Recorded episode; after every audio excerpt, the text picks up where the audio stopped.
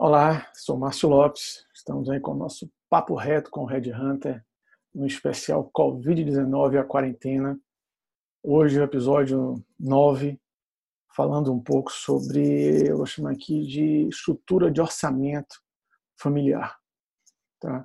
E esse tema é interessante porque me, me remeteu após uma conversa que eu tive hoje pela manhã, eu mudei até a pauta de um convidado que eu ia trazer hoje, que já comecei a receber, pelo menos hoje, um, um, primeiro profissional é, a ser comunicado aí que a unidade dele vai ser desativada e toda a estrutura dele vai ser colocada à disponibilidade no mercado.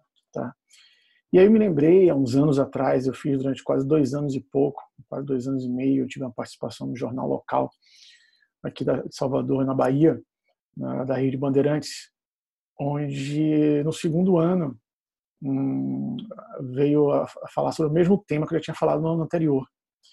E aí a, a, fui comentar com a diretora, ela fez, Márcio, nem todo mundo viu o que você falou ano passado, nem todo mundo viu o que você falou sobre esse tema. Isso aí me chamou a atenção, porque realmente às vezes a gente pensa que está falando sempre a mesma coisa, mas aquilo é para a gente e para algumas pessoas não estão se dando conta de um elemento muito importante nesse cenário nosso aqui, tá? Até porque, como eu já venho comentando em alguns momentos desses, desses episódios que eu venho trazendo convidados, as empresas, sejam executivos ou sejam próprios empresários de, de, de médio porte, não desenharam nem criaram, criaram cenários. Eu sempre nas atividades, principalmente quando eu estou ali é, ajudando profissionais, é, seja através de mentoria, seja através de coach, seja através de é, processo de seleção, eu sempre pergunto e sempre levanto essa questão, uma coisa que eu que eu rebato é quanto tempo você sobrevive se você for amanhã desligado ou se sua renda parar de uma forma abrupta. E é o que a gente está vendo hoje um pouco no nosso, no nosso cenário. Tá? E aí você está vendo esses, esses profissionais agora começando a construir esses é, cenários de possibilidade de diminuição né, de receitas, diminuição de movimentação e venda, seja de produto ou de serviço. Então, eu queria trazer agora uma reflexão para você que está em casa, que está em home office, com seu sócio ou sua sócia, você dizer, poxa, Márcio, mas eu não sou empresário. Mas se você tem um companheiro, uma companheira e você tem uma relação, você tem um sócio uma sócia. Né? Mesmo que não haja formalidade do casamento, mas o casamento é uma sociedade, mas o fato de vocês conviverem em, em em casal, conviver em família, eu considero a família como sim uma, uma empresa. Né? Quem tem filho, eu vou chamar de acionistas, se forem menores de idade. Se já forem maiores, podem até participar de forma um pouco mais presente na, na gestão dessa, dessa operação, que é família. E é importante que nesse momento, não estou querendo isso, vou bater aqui na madeira para que longe disso aconteça, mas vamos trabalhar com uma possibilidade, tá? Que possibilidade é essa? Se de repente, em algum momento, não amanhã, pode ser amanhã, mas daqui a um tempo, um de vocês vai estar disponível no mercado. Ou os dois vão estar disponíveis no mercado. Ou de repente eu já tenho um filho que de certa forma também ele vai estar disponível no mercado. Então, o que é interessante? O interessante é que, apesar de ser uma conversa delicada, uma conversa incômoda, uma conversa desconfortável, é importante que ela haja enquanto ainda temos uma certa capacidade, eu diria, de argumentação, uma certa capacidade de análise e, acima de tudo, tomar decisões. Então, aquilo que muitos profissionais já vêm sempre comentando, né, de você sim construir o seu orçamento.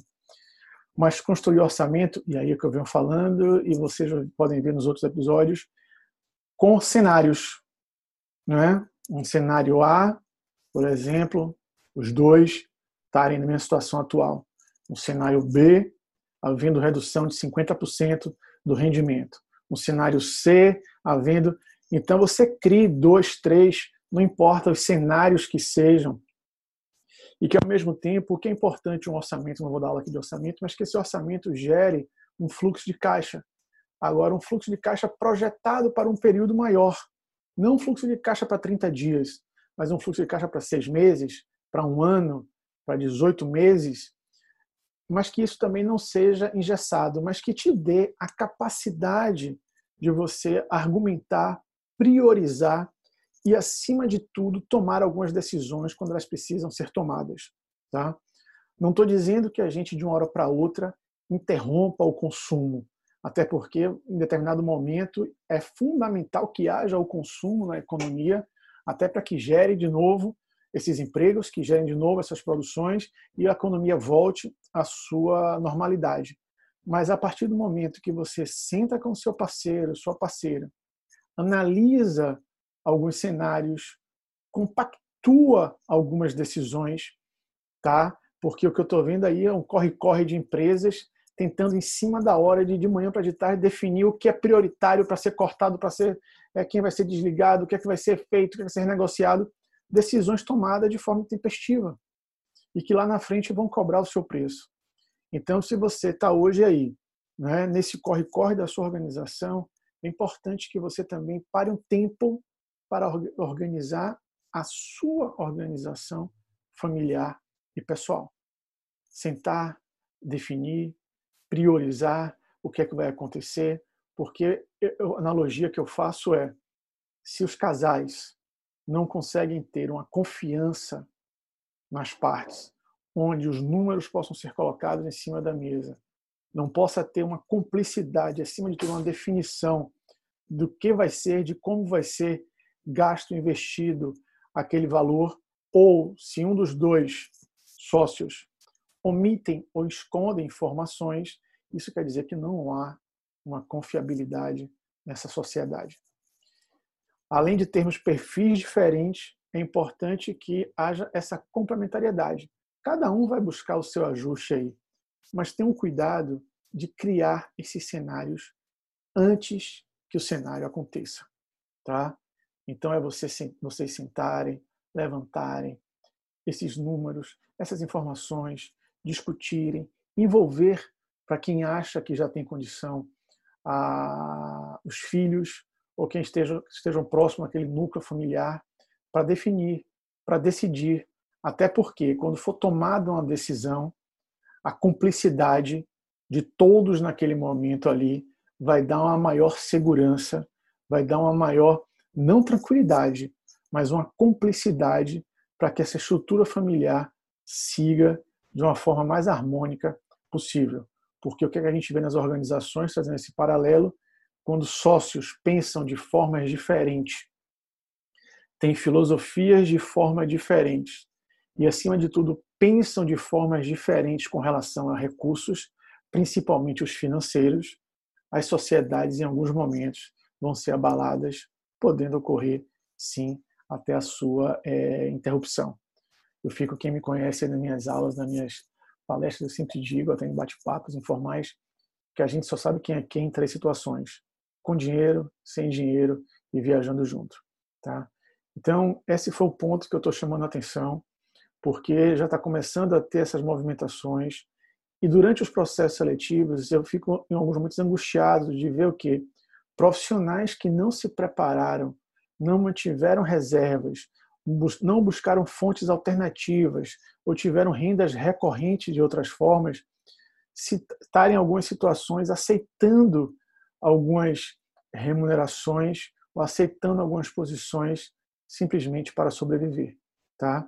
E o mercado vai dar uma movimentação, o mercado vai dar uma alteração e algumas coisas vão precisar ser ajustadas então, esse é o momento tá? de criarmos antecipadamente cenários. Não vou aqui, o objetivo é ensinar muito mais que vocês reflitam sobre esse ponto e converse sim com o seu sócio, com a sua sócia e com seus pequenos acionistas sobre essas decisões. Fica essa nossa mensagem de hoje e aí amanhã eu já volto aí trazendo um convidado com um assunto muito interessante, vou deixar aqui um pouco no ar, até para ter a confirmação dele. Obrigado, deixo meu grande abraço aí e vamos em frente.